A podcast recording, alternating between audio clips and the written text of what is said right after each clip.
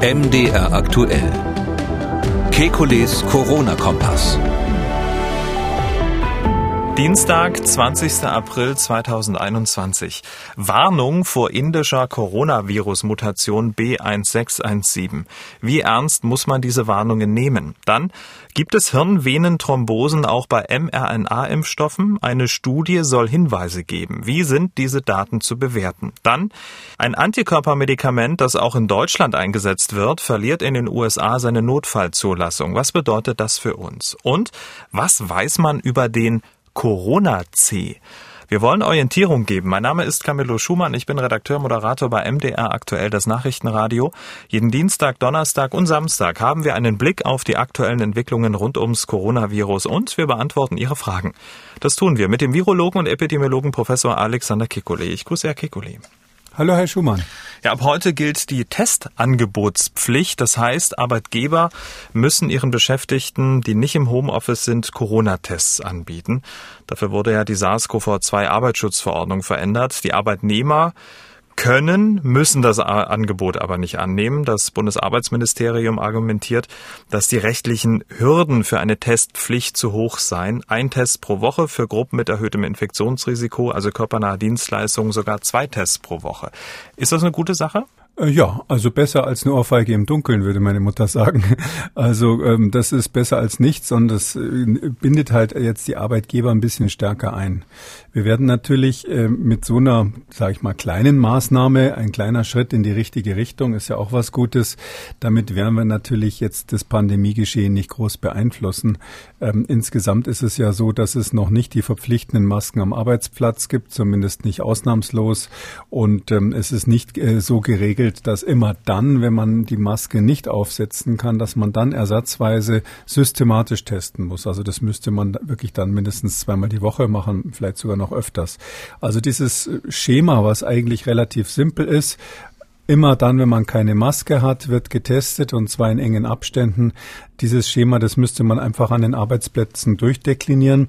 Ich weiß, dass viele Arbeitgeber das schon machen. So ist es ja nicht. Also es gibt viele Arbeitgeber, die haben das mindestens so streng, wie ich es gerade erklärt habe, äh, längst umgesetzt in ihren Unternehmen. Aber ähm, das ist eben ähm, nicht die große Masse. Da ist nicht die große Masse der Menschen angestellt. Hm. Okay, also wenn ich Sie richtig verstanden habe, diese Testangebotspflicht äh, für Unternehmen, ja, ist eine feine Sache, wird aber das Problem der Infektion am Arbeitsplatz so erstmal überhaupt nicht lösen. Das wird das Problem quantitativ nicht lösen. Es wird einzelne Arbeitnehmer geben, die sich darüber freuen, weil der Arbeitgeber das jetzt endlich machen muss, was die Belegschaft vielleicht schon länger sich gewünscht hat. Ähm, aber rein, rein vom Endergebnis her ist es so, dass das ein Tropfen auf den heißen Stein ist. In dieser Woche soll ja auch das ähm, Infektionsschutzgesetz verschärft werden. Die Bundesnotbremse, so wird sie ja auch gern genannt. Ähm, das Ganze soll ähm, beschlossen werden, Bundestag und dann wenig später im Bundesrat. Und weil es ja auch viel Kritik an den ersten Entwürfen gab, wurde nun ja ein Kompromiss ausgehandelt. Die Ausgangssperre könnte nun erst ab 22 Uhr greifen, nicht ab 21 Uhr, also ab 22 Uhr. Aber Joggen und Spaziergänge, die sollen noch bis Mitternacht erlaubt sein, wenn die Person allein unterwegs ist. Dagegen sollen die Schulen nicht, wie im ersten Entwurf vorgesehen, ab einer 200er Inzidenz geschlossen werden, sondern schon ab 165. SPD-Fraktionschef Rolf Mützenich ähm, geht davon aus, dass diese Maßnahmen gerichtsfest sind. Aber sind sie auch virusfest? Ja, das ist ja das Problem. Die Politiker müssen immer zwischen den rechtlichen ähm, Bedenken, zwischen dem, was politisch machbar ist und äh, dem, was äh, epidemiologisch sinnvoll wäre. Naja, virusfest, virusfester sind die Maßnahmen dadurch auf keinen Fall geworden. Ähm, ich hatte ja auch Bedenken, ob man jetzt wirklich bundesweit flächendeckend eine Ausgangssperre ähm, verhängen muss, ähm, aufgrund von oder ein Schema zur Ausgangssperrenverhängung äh, haben muss, weil die Inzidenz, auch die lokale Inzidenz nicht immer da das der beste Parameter ist oder der einzige, den man be befolgen sollte. Da haben wir ja ausführlich drüber gesprochen. Ich glaube, es ist so, dass, dass wenn man jetzt sagt, na ja, aber man, äh, die Kennzahlen werden so ein bisschen verändert, ja, also da gibt es eine andere äh, Ziffer, ab der dann dieses gilt oder man sagt, statt um 10 Uhr statt um 9 Uhr ist die Ausgangssperre. Ich glaube, dass ähm, das, das bringt eigentlich für die Epidemiebekämpfung nichts. Was kommt dann am Schluss bei raus? Äh, man hat so eine Art ähm, Netz, während man einen Trapezakt im Zirkus macht, ist unten ein Netz, was eben große Löcher dazwischen hat. Und ähm, da ist dann immer das Problem, fangen die Menschen dann an und auch die Politiker, sich auf dieses Netz zu verlassen. Oder andersrum gesagt, wenn man sagt, ich habe da eine, eine Notbremse, die würde ja dann notfalls greifen, diese Bundesnotbremse, dann verlassen sich vielleicht auch manche darauf, dass, dass die dann auch einsetzt und dass die dann auch wirkt, wenn sie einsetzt. Und das kann gefährlicher sein, als wenn man gar keine Notbremse hätte, je nach Situation. Also drum bin ich jetzt so für die, für die von über diese weiche Bremse nicht glücklich, obwohl ich sagen muss, nach wie vor ein Mechanismus, ein Automatismus bei der Ausgangssperre ist ähm, sowohl epidemiologisch als natürlich auch juristisch selbstverständlich eine schwierige Sache. Was sagen Sie denn eigentlich zu dieser 200er Inzidenz, äh, die im ersten Entwurf stand für die Schulen und jetzt ist man bei 165 ähm, gelandet? Ähm, also wir haben ja schon über Inzidenzwerte gesprochen, äh, noch und nöcher, also 35, 50, 100, dann 200, jetzt 165. Kommen Sie da noch mit? Ja, ich erinnere mich vor allem, dass mal 0 und 10 ganz intensiv im Gespräch war von einem, einem Teil äh, der, der Fachleute. Ähm, glaube, es ist falsch, eben so sklavisch nur auf die Inzidenz zu schauen. Das ist, das ist letztlich eine Krücke, der sich jetzt die Politik bedient, weil sie hofft, dass es damit gerichtsfest ist, weil die Gerichte bisher, äh, zumindest in Deutschland zum großen Teil sagen, bei der und der Inzidenz ist dann quasi ähm, der Eingriff in die Grundrechte gerechtfertigt. Ähm, ich meine aber, ähm, das kann man nicht so einfach sehen, weil ähm, die Inzidenz kann eben dann regional verursacht sein durch einen Ausbruch in einem ab, abgegrenzten begrenzten Geschehen, zum Beispiel in einer Fabrik, wo man weiß, welche Personen da im Prinzip betroffen waren und wo die Behörden eigentlich erkennen, äh, dass die Sache unter Kontrolle ist. So eine Inzidenz kann auch zum Beispiel durch ähm, Einschleppung verursacht werden, wenn man jetzt irgendwo zum Beispiel gerade ein Experiment macht. Es gibt ja solche Versuche in Deutschland, wo dann regional äh, geöffnet wird unter, unter strenger Kontrolle. Da werden dann sicherlich die Behörden auch der Meinung sein, ja, das ist jetzt mal hochgegangen, aber wir haben es ja in einem kontrollierten Experiment, wir haben es im Griff. Äh, wir machen halt dann die äh, sozusagen Türen wieder zu, die wir da vorher geöffnet haben. Also ich kann mir sehr viele Einzelsituationen vorstellen, wo die Inzidenz einfach keine klare Korrelation zum Risiko für die Bevölkerung hat ähm, in dem in der Region. Global gesehen stimmt das natürlich, auf ganz Deutschland gesehen stimmt es auch, aber regional stimmt es eben dann nicht mehr bei der feinen Auflösung. Hm, aber trotzdem trotzdem wird die Maßnahme dann sozusagen unmittelbar daran gekoppelt.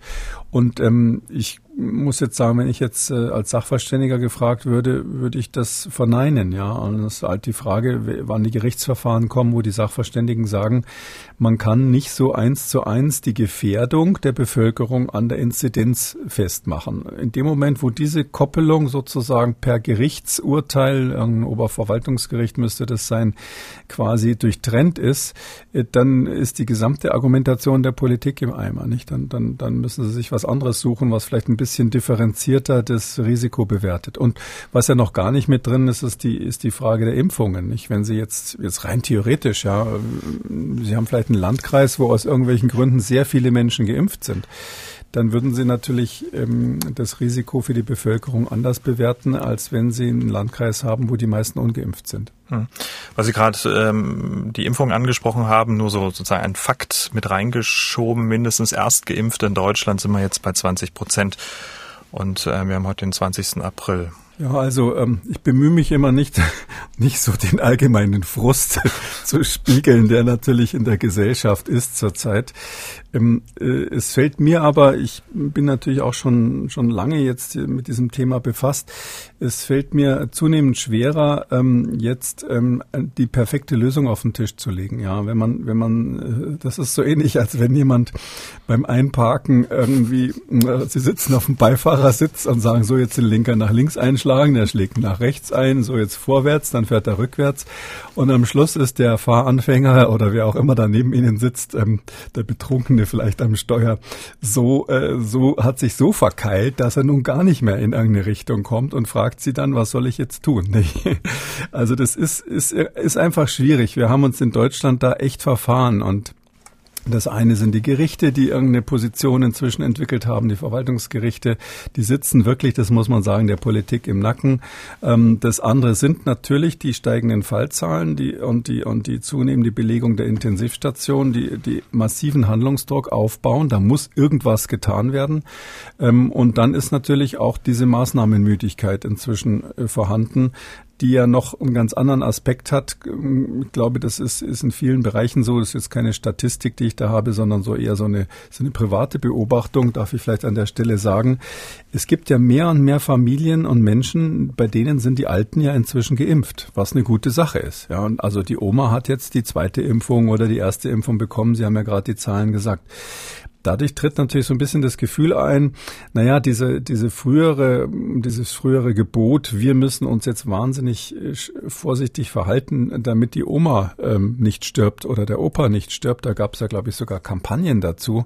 Ähm, diese, dieser Mechanismus, der greift jetzt als, als Argument nicht mehr so richtig. Zumindest bei denen, wo jetzt die Schäfchen im Trocknen sind, im Sinne von alten Schäfchen. Und ähm, da muss man sich jetzt was Neues ausdenken, wie man das begründet. Und ich glaube, in in dieser gesamten Gemengelage ist, ist der Wagen äh, ziemlich verkeilt, um nicht zu sagen in den Sand gefahren. Aber möglicherweise denkt man sich ja auch was Neues aus. Das war zugegeben von mir jetzt ein wenig ähm, reißerisch äh, formuliert. Denn seit ein paar Tagen geistert eine Virusmutation durch die Medien und sorgt für Schlagzeilen. Es geht um die indische Variante B1617. Und Kollegen von Ihnen sehen in dieser Mutation auch eine sehr, sehr große Gefahr, unter anderem, weil diese Mutation den Impfschutz durchbrechen könnte. Außerdem explodieren in Indien gerade die Infektionszahlen Zahlen. Das soll auch an dieser Mutation liegen. Ähm, B1617, wer diese Mutation ähm, jetzt noch nicht kennt, welche gesicherten Erkenntnisse gibt es denn dazu? Also relativ wenige. Es ist so, dass ähm, die natürlich hauptsächlich im Vereinigten Königreich äh, untersucht wird, weil dort einfach, das haben wir schon oft besprochen, mit Abstand am meisten sequenziert wird. Die haben ja von Anfang an, äh, vom Beginn der Pandemie an eigentlich äh, erkannt äh, und dass es extrem wichtig ist, zu beobachten, wie dieses Virus sich verändert. Und deshalb sind die Beobachtungen auch von dort. Und das ist natürlich so, dass, dass Inder häufig aus natürlich ähm, historischen Gründen äh, nach England fahren. Viele haben ja auch ihre Familie Familien dort und darum hat man das dort beobachtet. Das ist eine Variante, die eigentlich so ähnlich ist, kann man sagen, wie das, was man in Südafrika beobachtet hat und was man auch in Südamerika beobachtet hat.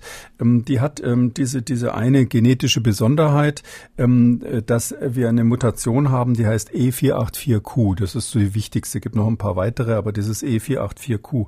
Äh, vielleicht erinnert man sich an das E484K, was wir, was wir hier schon ein paar Mal besprochen haben haben, was in Südamerika eine Rolle spielt. Das ist eben eine weitere Mutation in dieser Domäne, wo das äh, Spike-Protein vom äh, SARS-CoV-2 an den Zielrezeptor, ähm, an dieses ACE2 bindet.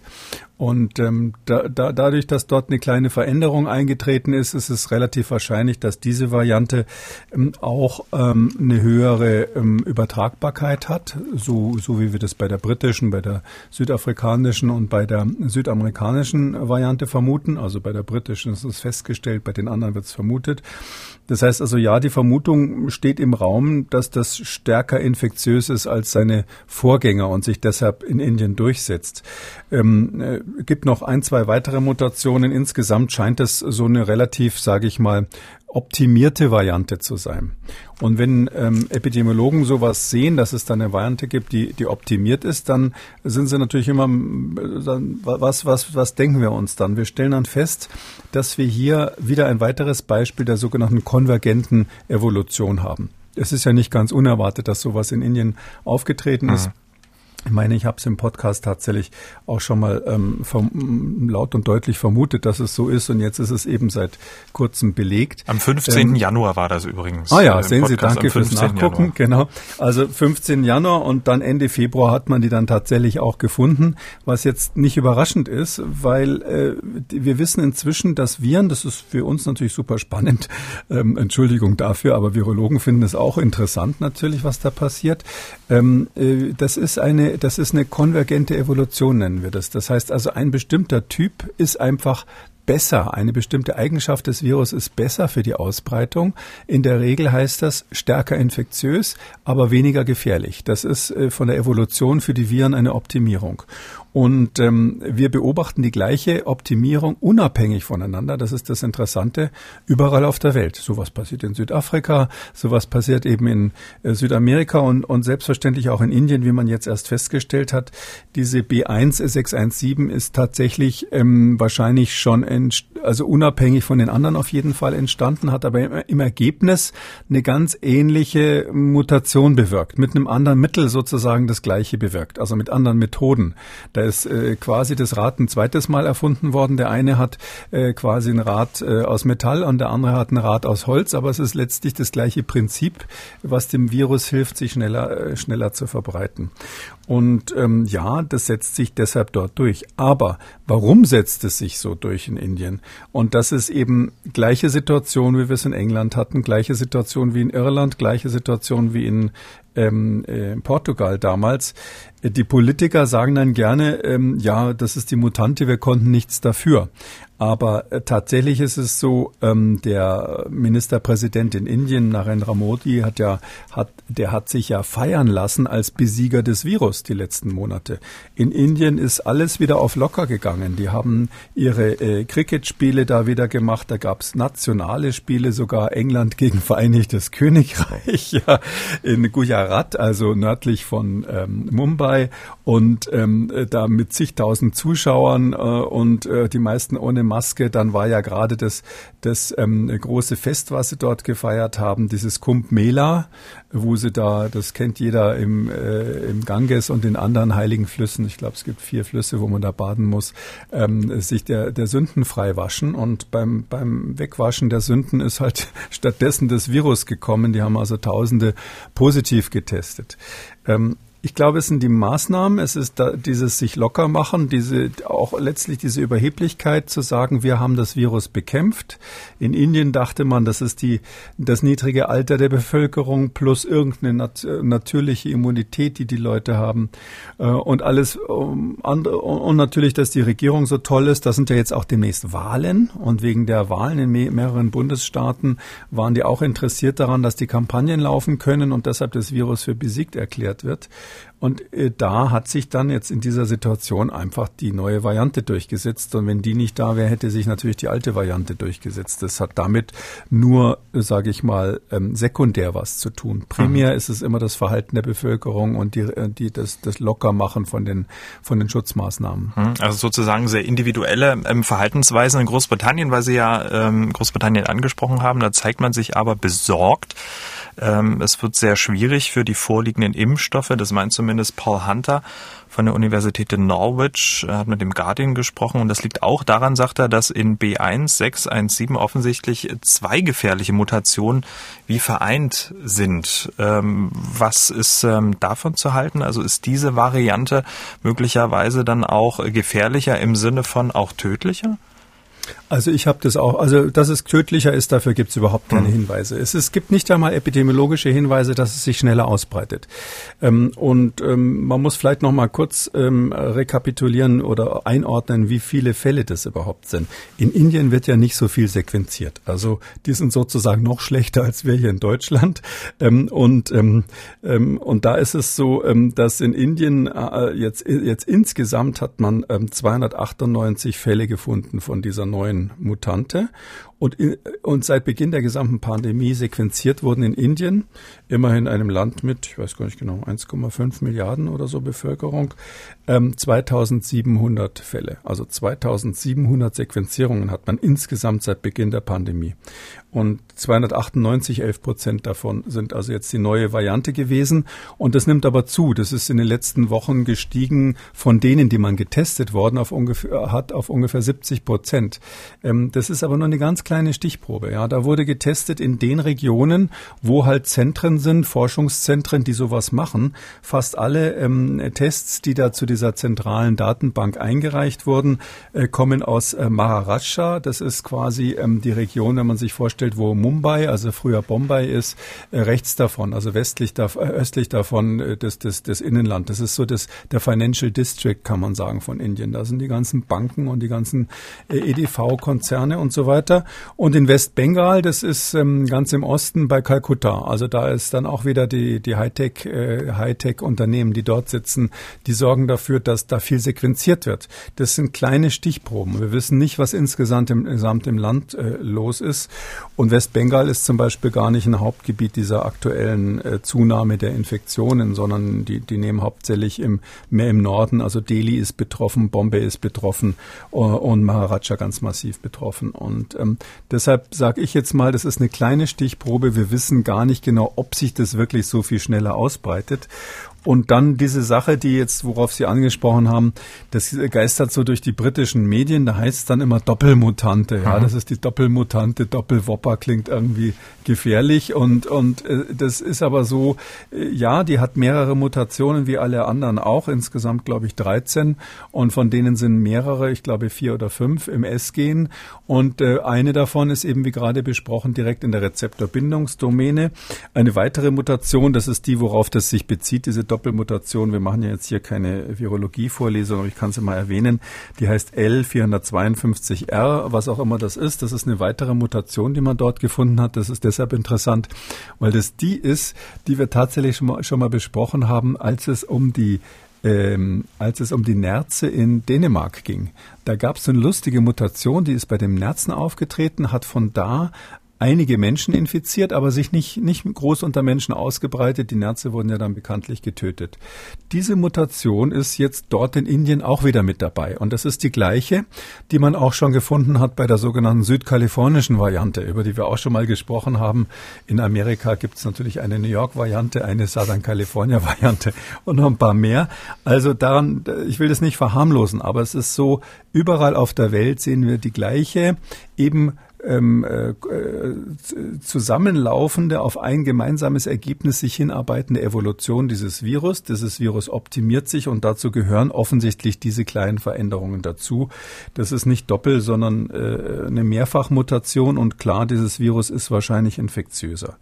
Viel gefährlicher ist es deswegen jetzt bei den Daten, die wir jetzt haben, nicht. Die Briten haben es auch ganz bewusst bisher noch nicht als Variant of Concern eingestuft. Also die haben ja dort diese drei äh, Varianten, also die britische B117, die südafrikanische und die brasilianische P1, die haben sie als Variants of Concern eingestuft.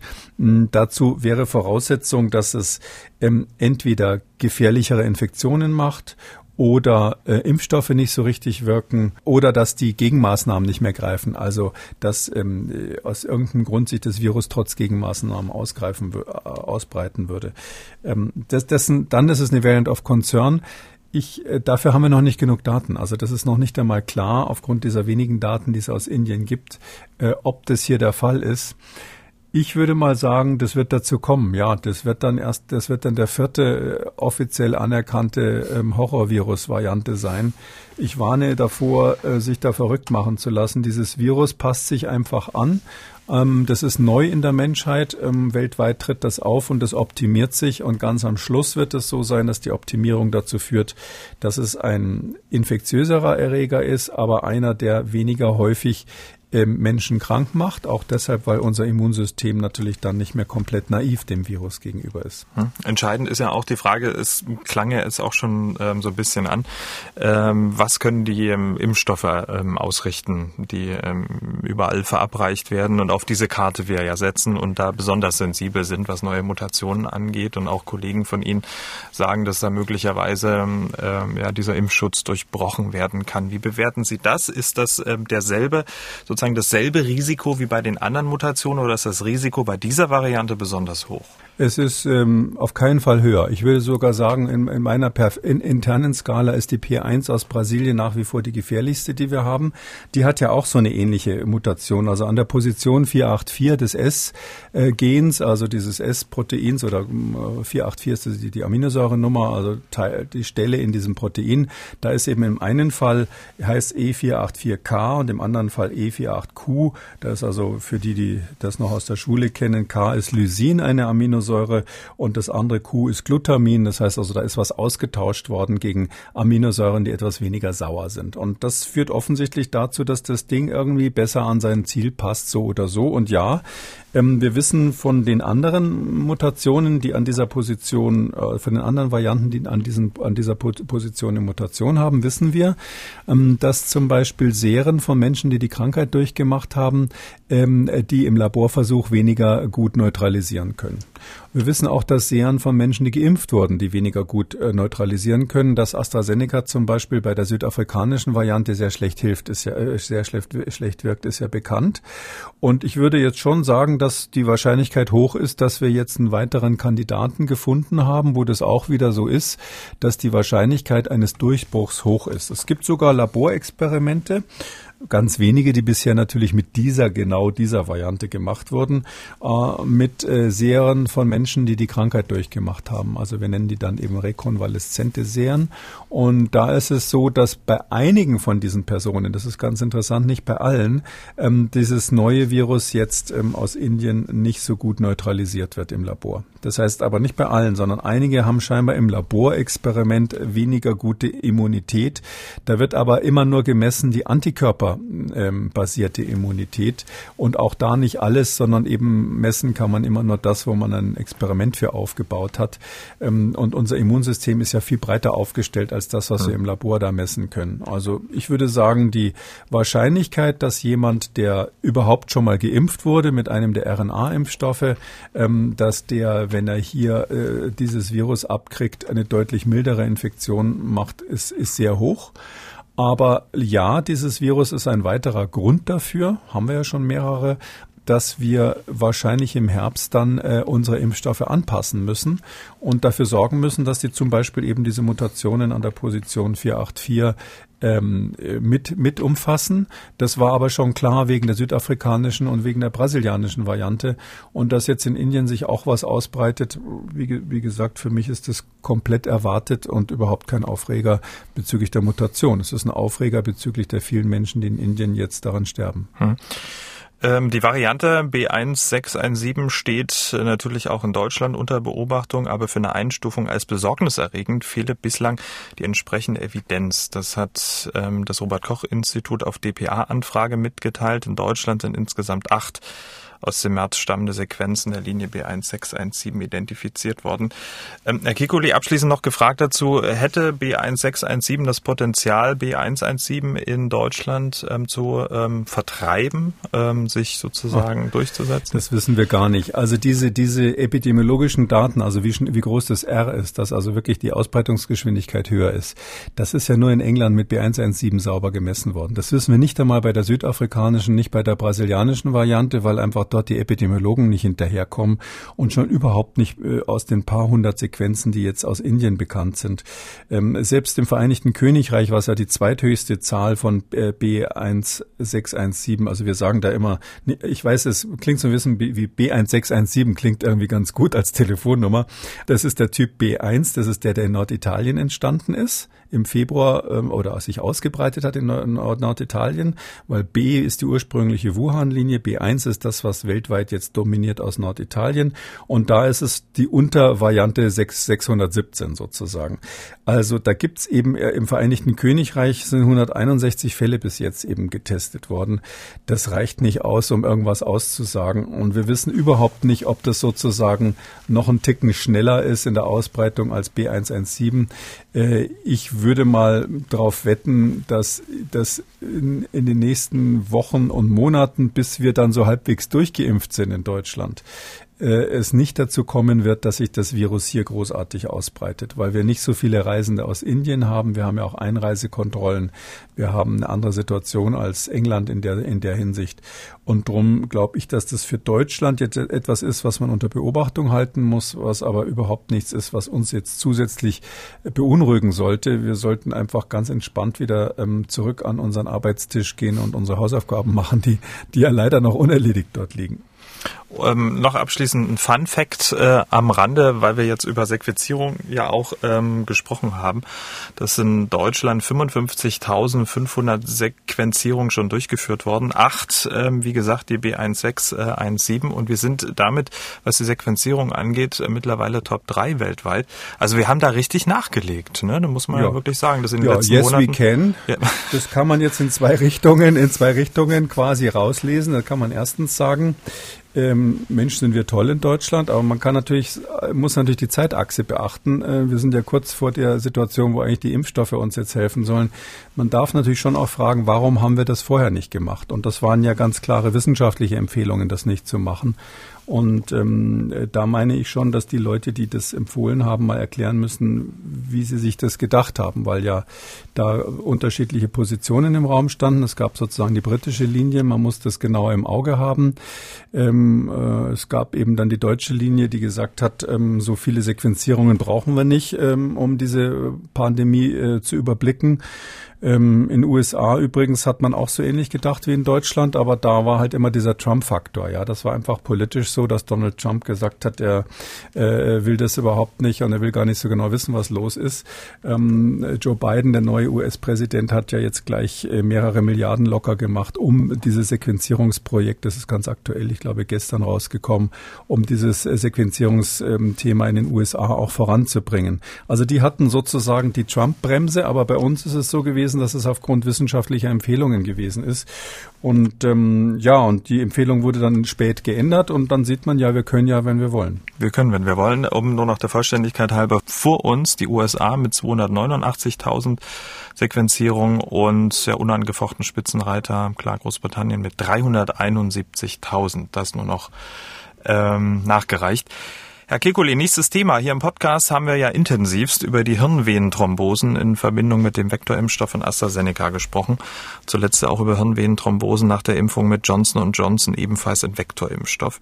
Nun geistert seit ein paar Tagen eine Studie durch die Medien, wonach auch die mRNA-Impfstoffe Hirnvenenthrombosen auslösen können. Dazu haben sich auch äh, einige unserer Hörerinnen und Hörer an uns gewandt. Sie sind absolut verunsichert, nachvollziehbar, wenn man sowas liest. Und als Grundlage für diese Schlagzeile dient eine Studie, ein Preprint der Universität Oxford, die ja am AstraZeneca-Impfstoff geforscht hat. BioNTech ähm, hat ähm, den Ergebnissen dieser Studie ja, sofort widersprochen und der Uni vorgeworfen, nicht zwischen normalen Thrombosen und äußerst seltenen Sinusvenenthrombosen unterschieden zu haben. Was sagen Sie zu diesem Streit? Wer hat denn da eigentlich recht? Ähm, eigentlich beide, weil die Studie, die habe ich mir natürlich jetzt genau angesehen daraufhin, ich sag mal ganz offen, ich war gar nicht der Meinung, dass man die diskutieren soll, weil ich finde, an der Stelle Öl ins Feuer zu schütten, ist auf jeden Fall falsch. Aber wenn man den Ball ganz niedrig hält, ist es folgendermaßen. Die haben verglichen ähm, etwas über 500.000 ähm, Coronavirus-Infizierte ähm, aus den Datenbanken, die ja in England ganz gut sind, ähm, mit ähm, etwa 490.000 äh, Personen, die mit einer mRNA-Vakzine immunisiert wurden, also dann konkret äh, hauptsächlich BioNTech.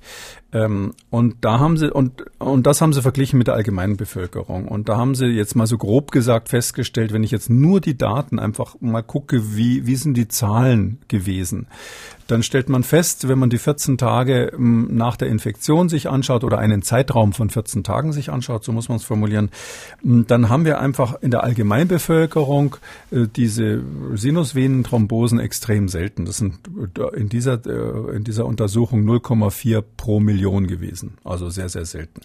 Und dann finden Sie so grob gesagt, dass ungefähr zehnmal so viel, viel also im Bereich von vier Prozent, ähm, äh, im Bereich von vier pro Million ähm, äh, sind äh, treten auf bei Personen, die geimpft wurden, egal mit was, AstraZeneca oder mRNA oder was auch immer. Und nochmal zehnmal so viel, das ist die Hauptaussage eigentlich der Studie, die, die, die immer so ein bisschen übersehen wird, äh, ähm, äh, findet man dann tatsächlich bei ähm, äh, Personen, die Covid durchgemacht haben. Also da ist es ungefähr 40 pro Million. Und ähm, diese, diese Abstufung, dass also Geimpfte mehr haben als Baseline und Covid-Infizierte insgesamt 100, ungefähr 100 mal häufiger solche Thrombosen haben als, als die Durchschnittsbevölkerung, ja, das kann man mal so als Fakt hinnehmen. Und die Autoren selber haben klipp und klar drunter geschrieben, was auch jeder, der, der sich mit sowas auskennt, sofort in, in der Studie sieht, ähm, dass man daraus nicht schließen kann. Das steht da schwarz auf weiß drin. Man kann daraus nicht schließen, dass es ein erhöhtes Thromboserisiko bei den RNA-Impfstoffen gibt. Das schreiben die selber rein. Und zwar haben die das richtig, die, die kennen sich ja mit sowas aus, ja. Die haben ihre Daten natürlich analysiert. Das hat mehrere Gründe, warum man das nicht machen kann.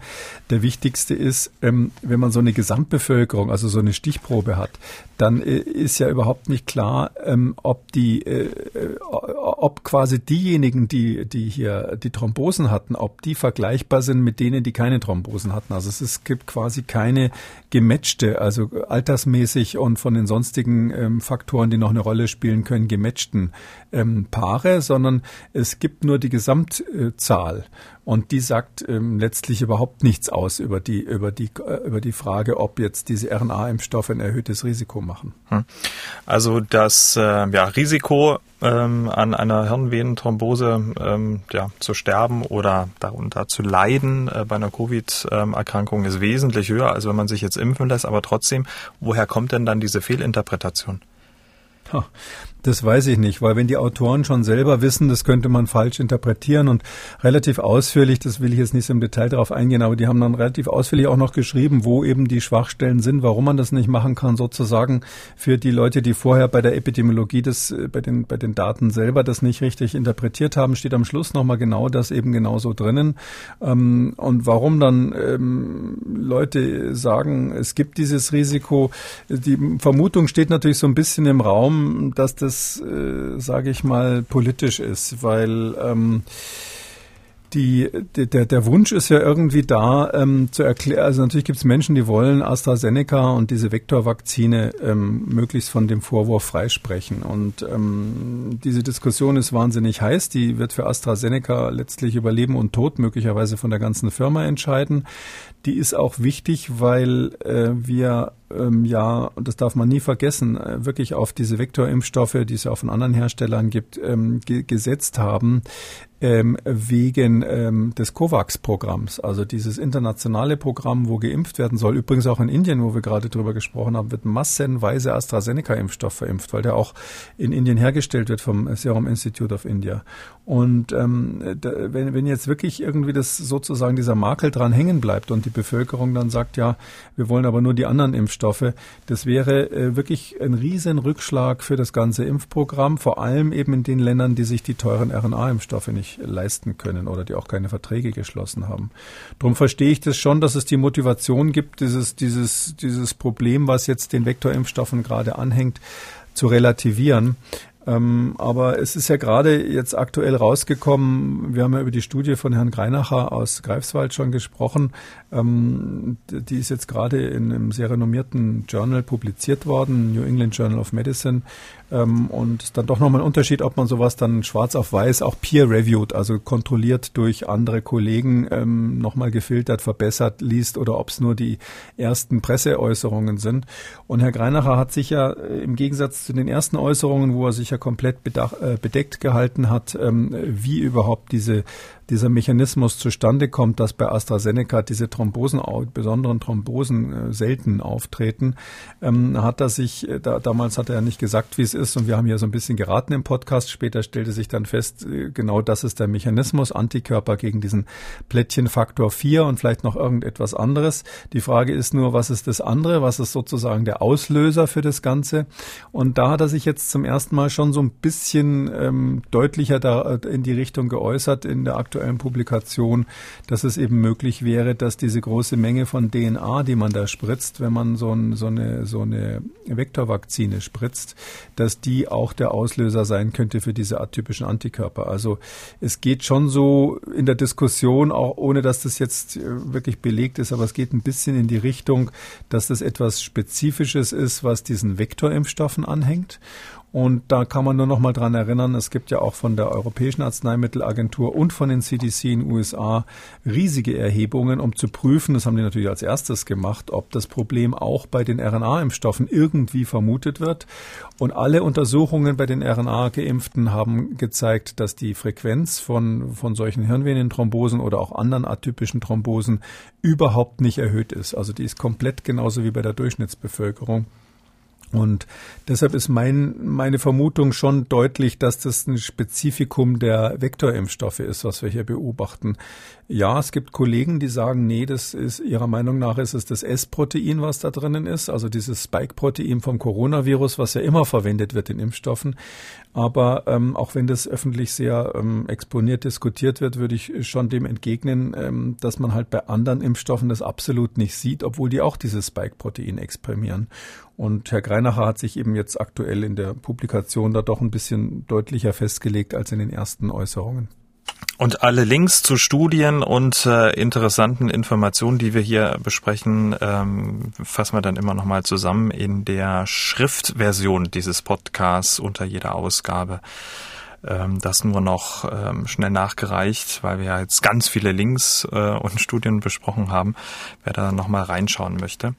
Herr Kekoli, jetzt soll es um monoklonale Antikörper gehen im Kampf gegen Covid-19. Deutschland hatte ja für über den Daumen 400 Millionen Euro ungefähr 200.000 Dosen dieser Medikamente in den USA gekauft. Unter anderem ähm, wurde das Medikament der Firma Eli Lilly gekauft. Bei uns hat das Medikament keine Zulassung, in den USA bis gestern eine Notfallzulassung, aber die FDA, die Behörden haben diese Notfallzulassung zurückgezogen. Für den Sprecher des Gesundheitsministeriums, Hanno Kautz, tja, tangiert das jetzt den Umgang mit diesem Medikament in Deutschland nicht. Das hat er gestern gesagt auf der Bundespressekonferenz. Diese äh, Antikörper sind nicht zugelassen in der EU. Deswegen ähm, muss uns diese äh, Notfallzulassung der FDA insofern auch nicht oder entzogene Notfallzulassung der FDA auch insofern nicht äh, zwingend bekümmern. Es liegt äh, in der Verantwortung der Ärzte, diese Antikörper einzusetzen.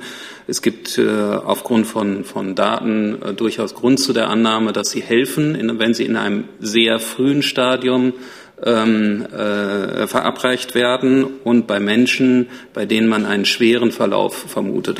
Warum wurde denn diese Notfallzulassung entzogen und muss uns das wirklich nicht tangieren? Naja, das, also die Behörden tangiert es nicht, weil das ist völlig richtig, wenn man sich sozusagen nur um die Frage der Zulassung zu kümmern hat. Und das ist ja der Auftrag der Behörde. Dann hat der Sprecher hier natürlich völlig richtig gesagt, ähm, wir haben eh keine Zulassung erteilt, also müssen wir uns darüber keine Gedanken machen. Vielleicht muss man äh, nochmal erklären mit den Zulassungen. Also, dass ein Medikament zugelassen ist, ähm, auch per Notfallzulassung hat ja bestimmte Voraussetzungen, hat dann bestimmte formale rechtliche Konsequenzen. Aber da äh, hinter der Zulassung als nächste Stufe gibt's ja dann die Empfehlungen der Impfkommission. Die sind sozusagen immer für zugelassene Medikamente, wird dann in der nächsten Stufe empfohlen, wann empfehlen wir das denn einzusetzen.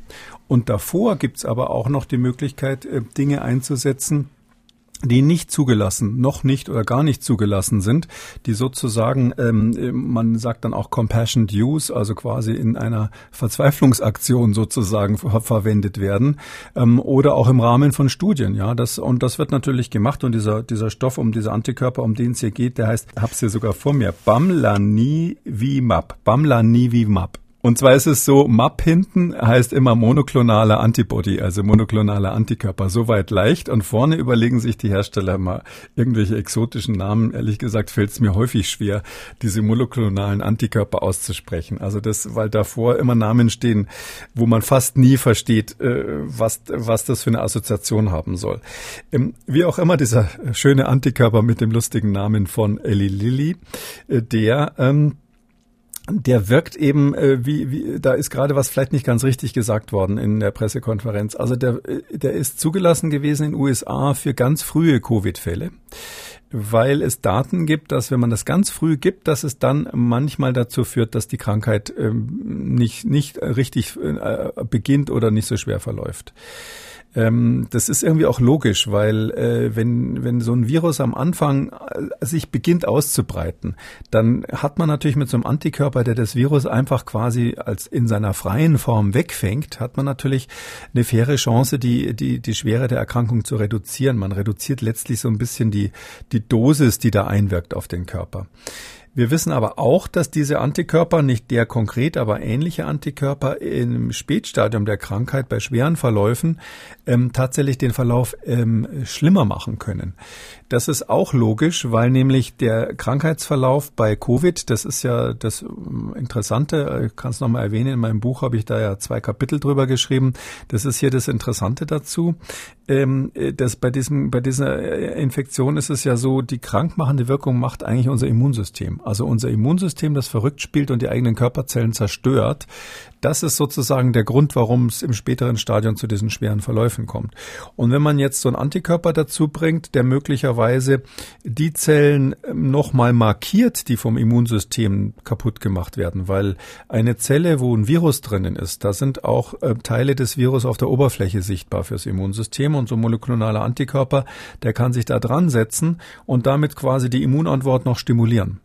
Und ähm, das, das will man verhindern. Das hat man beobachtet bei anderen monoklonalen Antikörpern und deshalb hat man von vornherein gesagt, das Zeug ist nicht zugelassen für schwere Verläufe. In USA ganz klar, es ist nicht einmal zugelassen, das im Krankenhaus anzuwenden. Also es ist verboten, das im Krankenhaus einzusetzen, sondern die Zulassung geht quasi nur für ambulante Patienten im Frühstadion.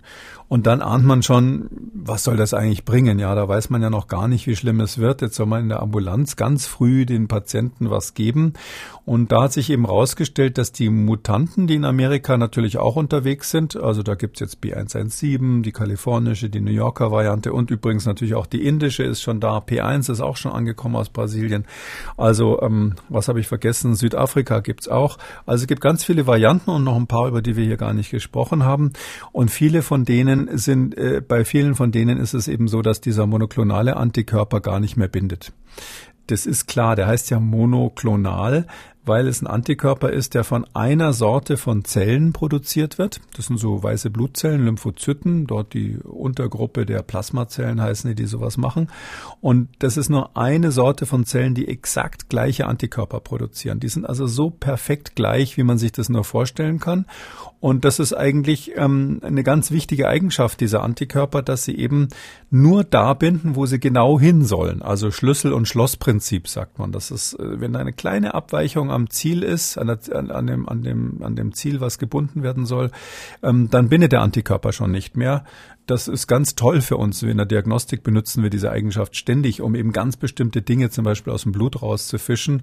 Ähm, und deshalb sind das ganz wichtige Sachen. Aber in der Therapie heißt es, sobald sich das Virus nur ein bisschen verändert, und das tut's ja, wirkt der Antikörper nicht mehr. Und das ist der Grund, warum die FDA gesagt hat, also die amerikanische Zulassungsbehörde gesagt hat, ähm, der Nutzen überwiegt nicht mehr die möglichen Risiken, weg damit. Und das war von Anfang an aus meiner Sicht ein bisschen ein Rohrkrepierer. Ähm, die Frage war ja, was es jetzt auch ähm, für uns hier in Deutschland für die Therapie bedeutet. Äh, Sie haben ja wunderbar raus ähm, definiert, dass das Bundesgesundheitsministerium da jetzt gerne die Hände heben kann. Das heißt ja, dort, wo es eingesetzt wird, hier bei uns an den Krankenhäusern, in der Therapie unter Beaufsichtigung, möglicherweise in der einen oder anderen Studie, sollte man sich das schon nochmal genauer anschauen.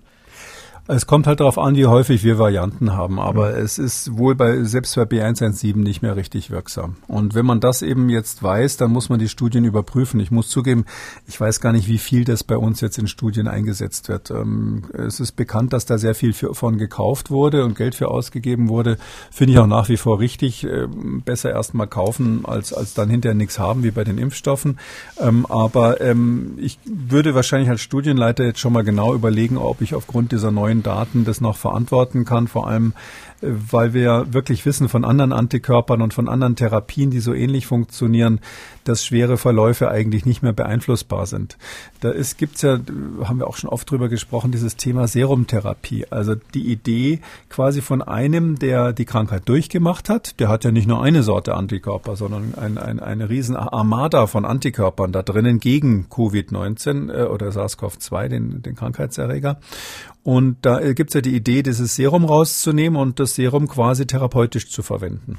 Uralte Sache ist im späten Mittelalter schon versucht worden gegen alle möglichen Krankheiten. Haben wir auch bei Ebola in Westafrika 2014 versucht. Und ich muss sagen, ich war immer ein großer Verfechter von dieser Idee, weil das doch irgendwie so plausibel ist. Der eine hat's durchgemacht, hat die Antikörper, der gibt die an den anderen ab und verhindert, dass der schwer krank wird. Aber auch bei Ebola, da hat man dann solche Studien gemacht äh, hat es überhaupt nicht die Erfolge gezeitigt, die man sich gewünscht hat. Und ganz aktuell, das ist jetzt auch in den USA gerade analysiert worden, ist man eigentlich der Meinung, dass die hm, Plasmatherapie, äh, die auch in Deutschland zum Teil versucht wurde, äh, auch bei, bei Covid-19 nichts bringt. Zumindest bei den weiter fortgeschrittenen Verläufen nichts bringt. Die Daten sind inzwischen leider völlig frustrierend. Das ist, ist irgendwie in den Ofen gegangen. Donald Trump hat das ja wahnsinnig forciert, dieses Plasmatherapie-Thema. Das war ja neben dem Malaria-Mittel seine Lieblings, Lieblingsidee, dass man damit die Menschen heilen könnte. Aber da muss man einfach sagen, trotz sehr, sehr vieler Studien, die zum Teil auch noch laufen, das bringt nichts. Man kommt mit diesen Antikörpern nicht weit. Bleibt noch einer im, im Rennen. Das ist Regeneron. Das, ist ein, das sind zwei monoklonale Antikörper, die kombiniert werden, die so auf so Hamsterzellen gemacht werden. Das ist ähm, der Antikörper, den Donald Trump ganz am Anfang seiner Erkrankung bekommen hat, der US-Präsident, und wo er dann immer geschwärmt hat, das hätte ihm geholfen. Es weiß keiner, ob es das war, aber wir wissen tatsächlich, dass der Regeneron-Antikörper, und ich glaube, den haben die Deutschen auch eingekauft, ähm, dass der der ähm, tatsächlich im Frühstadium zumindest bei den bisherigen Varianten was gebracht hat. Also dass der wirklich den Krankheitsverlauf signifikant ähm, verbessert hat, abgemildert hat. Aber hier haben wir eben auch diese zwei Probleme. Auch, auch der Regeneron-Antikörper äh, bringt keinen Nutzen bei schweren Verläufen, wenn Covid erstmal schwer ist, weil man dann das Immunsystem unter Kontrolle halten muss mit Cortison und ähnlichem. Und er ist eben mit hoher Wahrscheinlichkeit demnächst gegen die neuen Varianten nicht mehr wirksam, wegen dieses Schlüssel-Schloss-Prinzips. Und deshalb sind wir irgendwie mit diesen tollen Antikörpertherapien, die ja eigentlich ganz, ganz tolle Aussichten hatten und wo, wo, wo wahrscheinlich viele Kollegen, zu denen gehörte ich auch, ähm, so Hoffnung reingesetzt haben, äh, da sind wir irgendwie so kurz vorm Ende der Fahnenstange. Und ähm, dann wird es möglicherweise auch nur noch eine Frage der Zeit sein, bis man dann feststellt, okay, diese 400 Millionen Euro haben wir möglicherweise in den Sand gesetzt. Das ist aber Lehrgeld in dieser Pandemie, oder? Ist ja jetzt nicht umsonst ausgegeben. Also ähm, das ist Lehrgeld und ähm, ich muss jetzt sagen, wenn ich jetzt da äh, zu dem erlauchten Kreis derer gehört hätte, die die Empfehlungen da hätten aussprechen dürfen, das Interessante ist, man weiß ja nie genau, auf wessen Empfehlung das gelaufen ist. Aber die, die da im Dunkeln in den Hinterzimmern die Empfehlungen ausgesprochen haben, ich, das hätte ich auch empfohlen. Ich hätte auch gesagt, man soll diese monoklonalen Antikörper einkaufen, weil sie ein Lückenfüller sein können, weil sie auch im Sinne von Prophylaxe was bringen können. In der Situation, wo zum Beispiel einem Haushalt, da hatten wir ja kürzlich sogar einen Hörer, der diese so eine Idee hatte, glaube ich, so eine ähnliche Idee. Also man, man könnte ja im gleichen Haushalt, könnte man ja tatsächlich die, die noch nicht infiziert sind, wenn ein Infizierter da ist, damit schützen durch so eine passive Immunisierung. Und es gibt viele andere Bereiche, wo, wo das eine Anwendung hat. Ähm, ich ähm, hätte es deshalb empfohlen, weil mir auch nicht klar war, das war für mich so eine der Fehleinschätzungen in dieser Pandemie, wie schnell diese Mutanten und diese Varianten sich durchsetzen. Dass die kommen, war völlig klar, aber ich dachte eher, das ist so, nach sechs Monaten geht's mal los, nach einem Jahr haben wir ernsthaft damit zu tun. Aber dass wir jetzt äh, nach einem Jahr Pandemie wahrscheinlich weltweit 10, 20, 30 Varianten zirkulieren haben, von denen wir nur einen Teil wirklich auf dem Schirm haben, äh, das hätte ich nicht gedacht, dass das so schnell geht. Und das, äh, das macht uns im Grunde genommen die Optionen äh, für diese Antikörpertherapien kaputt, weil eben insbesondere die monoklonalen Antikörper eben genau dieses Ziel brauchen. Und wenn sie das nicht mehr haben, wenn das sich ein bisschen verändert hat, dann versagen die vollkommen. Damit kommen wir zu den Hörerfragen. Frau Scharte hat angerufen und eine Theorie zu den Sinusvenenthrombosen bei AstraZeneca. Ist es nicht so, wer die erste Impfung mit AstraZeneca vertragen hat und keine Thrombose bekommen hat, ob dann nicht eine zweite Impfung auch gefahrlos zu geben wäre? Das wüssten wir alle gerne.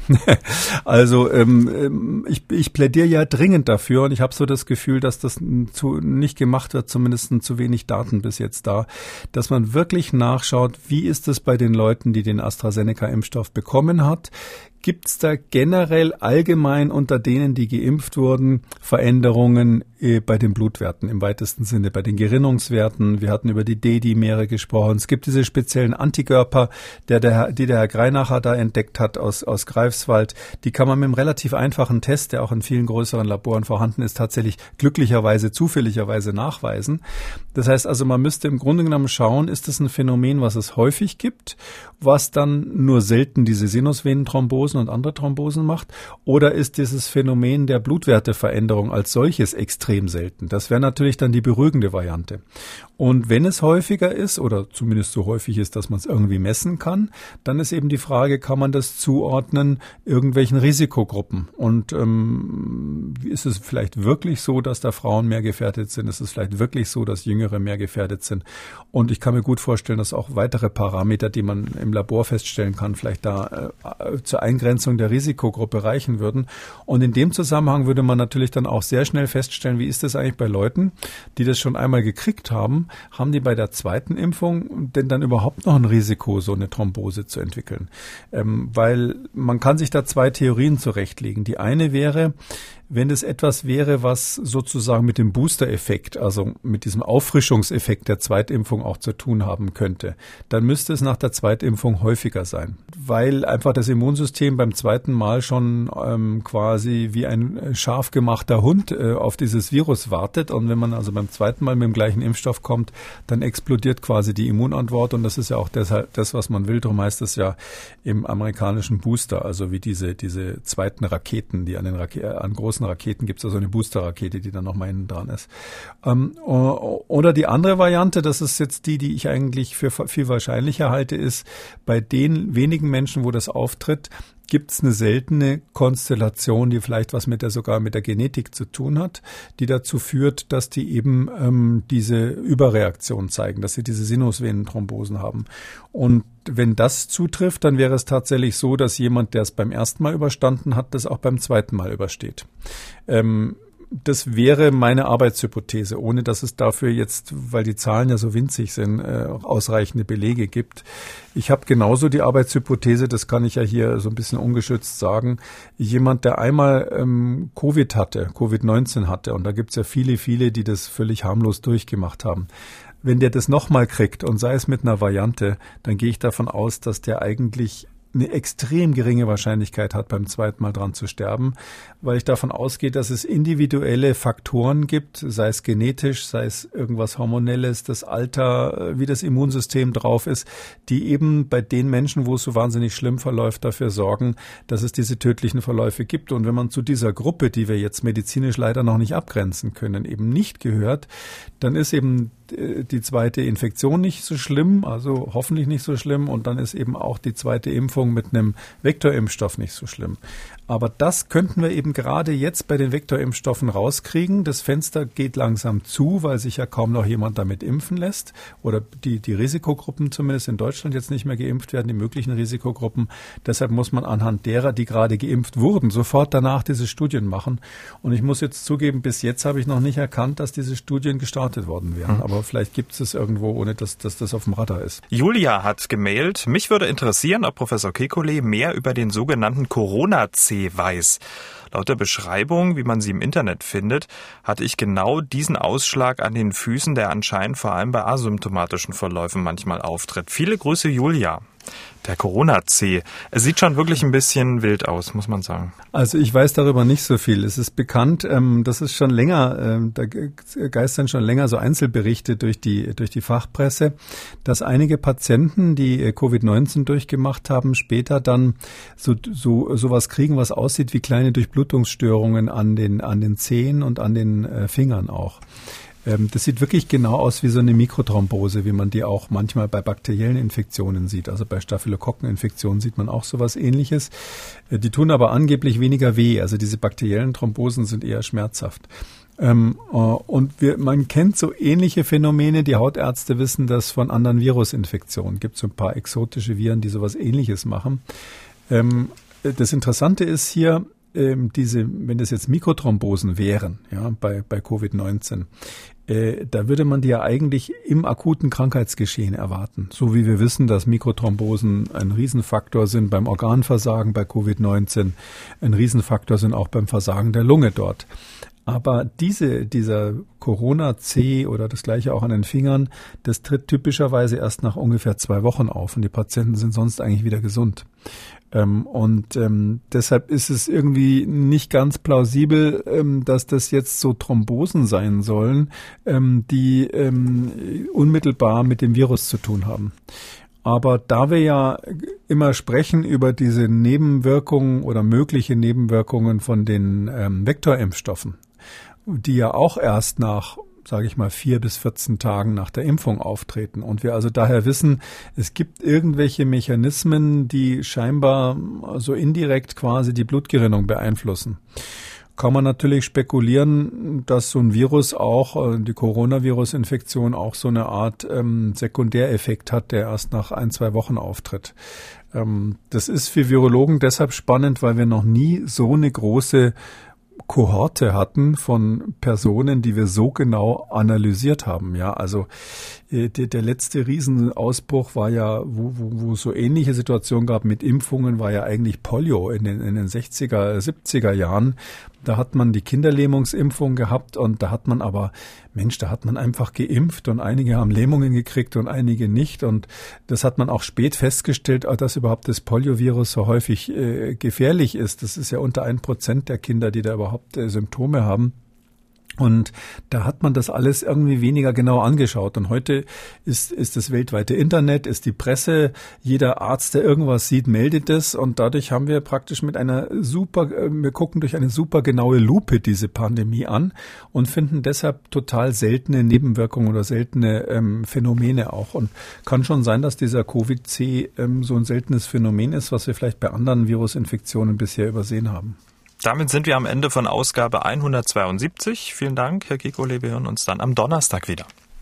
Gerne, bis dann, Herr Schumann. Sie haben auch eine Frage. Dann schreiben Sie uns an mdraktuell-podcast.mdr.de oder Sie rufen uns einfach an. Kostenlos geht das 0800 322 00. Kekulis Corona-Kompass als ausführlicher Podcast unter Audio und Radio auf mdr.de, in der ARD-Audiothek bei YouTube und überall, wo es Podcasts gibt. Wer das ein oder andere Thema nochmal vertiefen möchte, alle wichtigen Links zur Sendung und alle Folgen zum Nachlesen unter jeder Folge auf mdr.de. MDR aktuell. Kekules Corona-Kompass.